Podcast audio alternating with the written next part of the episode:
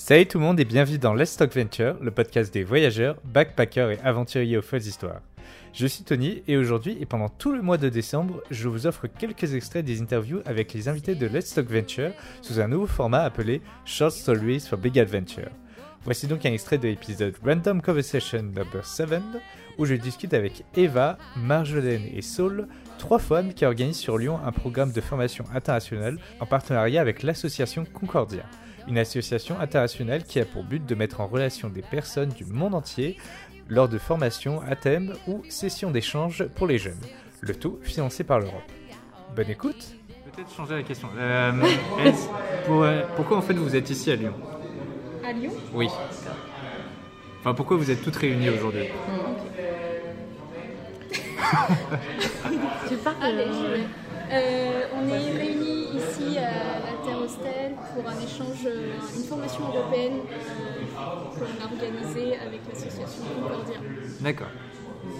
Et ça consiste en quoi? Euh, cette formation européenne consiste euh, sur 10 jours à rassembler euh, des jeunes de 7 pays différents pour parler de la thématique de l'intégration des personnes réfugiées via l'entrepreneuriat. D'accord. Donc, Concordia, c'est- est-ce que vous pouvez me décrire c'est quoi Concordia ou... Je vais laisser seule ou euh, Eva en parler. D'accord, super. Euh, moi, je suis volontaire européenne à. Concordia. Ouais. Et Concordia, c'est une organisation euh, qui est née les années 50. C'est si vieux que ça Oui, oui, super, super vieux.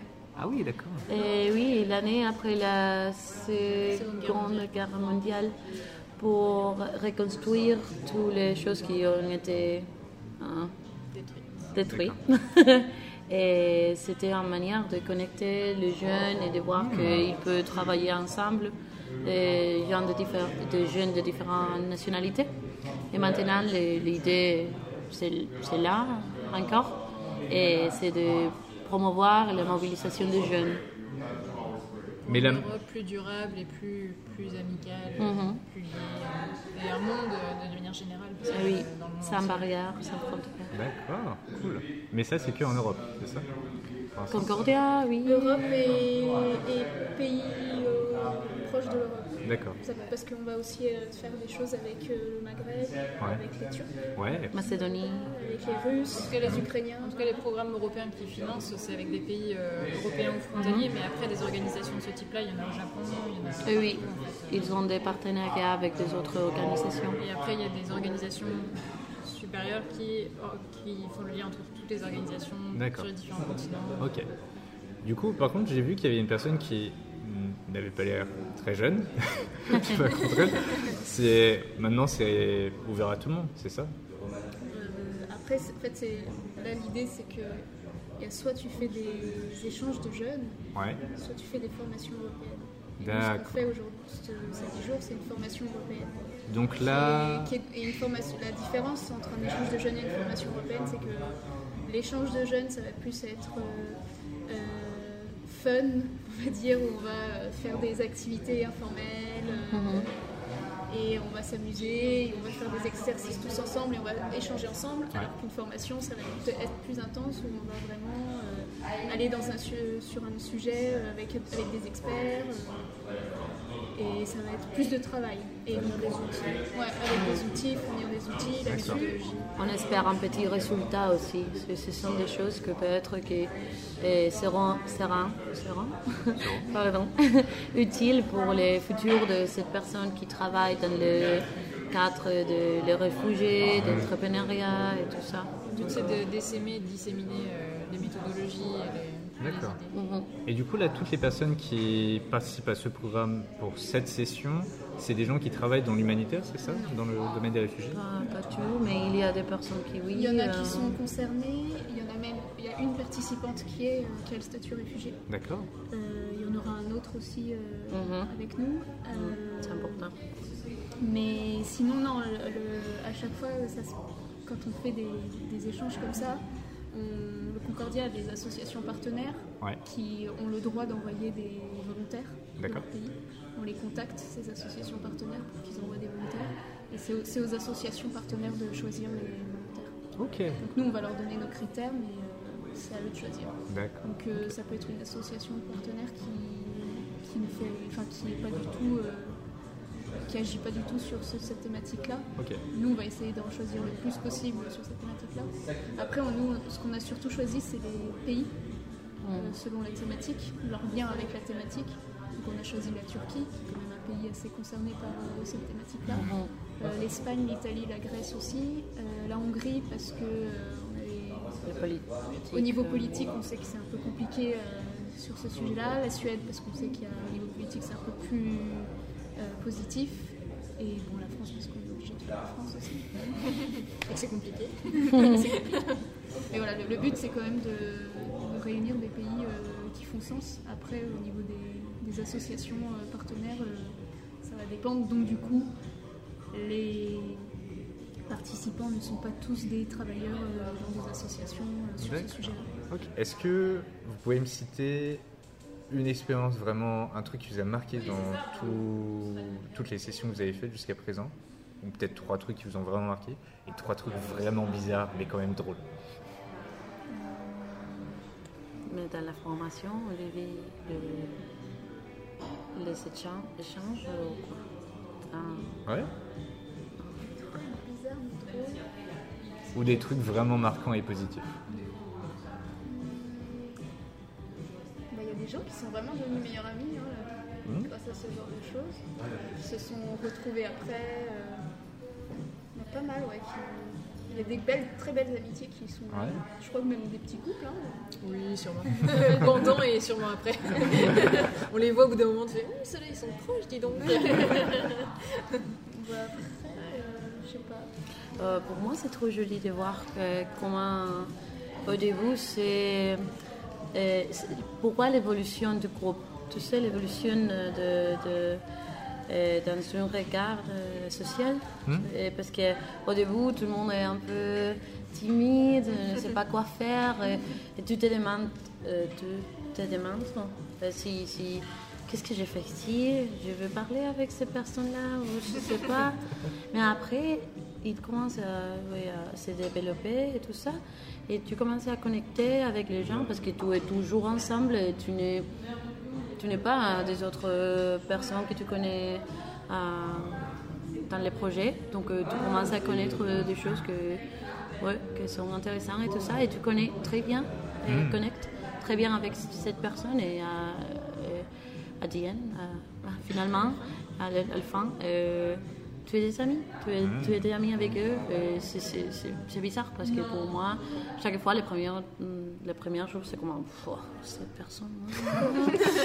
Et après, j'ai dit, ouais, mais, mais regarde, euh, il y a dix jours, je, je ne croyais pas ça. Euh, Donc, euh, oui, c'est super. Je crois que le moment le plus visuel et marquant que j'ai eu, bah, c'était pendant cette formation euh, d'art de rue euh, au Monténégro. Mm. Donc, C'était au mois de novembre, mais au Monténégro, au mois de novembre, euh, il, faisait, faisait plutôt beau et on a passé toute une matinée sur la plage, euh, au bord de l'eau, à faire des exercices de clown. Donc on était tous avec nos nez de clown, à faire des trucs chelous sur le sable, pieds nus, à se rouler dans le sable et tout. Et il y a eu des super belles photos qui sont sorties de ce moment-là. Et, et vraiment, de se voir tous faire des trucs chelous sur cette plage au mois de novembre, c'était complètement. Mais à côté de la plaque, c'était hors du temps quoi.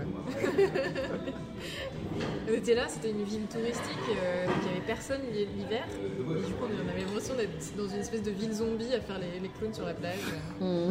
c'était c'était génial. Ok, trop bien. Euh, deux dernières questions. On est à combien de temps On est à. J'arrive pas à dire. Ok. Et je me suis fait mal au dos en faisant ça. Euh, C'est dangereux, Ouais. le podcaster. euh, Est-ce que vous avez une histoire, un moment un peu what the fuck dans, au cours de, de vos aventures en faisant ça qui, ouais, qui vous venait en tête Ah, Donc, il y avait cette histoire-là. Dans l'aventure de quoi?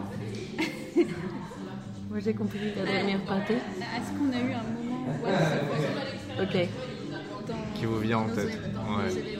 enfin dans Ah, d'accord. the- Dans un chantier, fait. Oui, dans le chantier, il avait.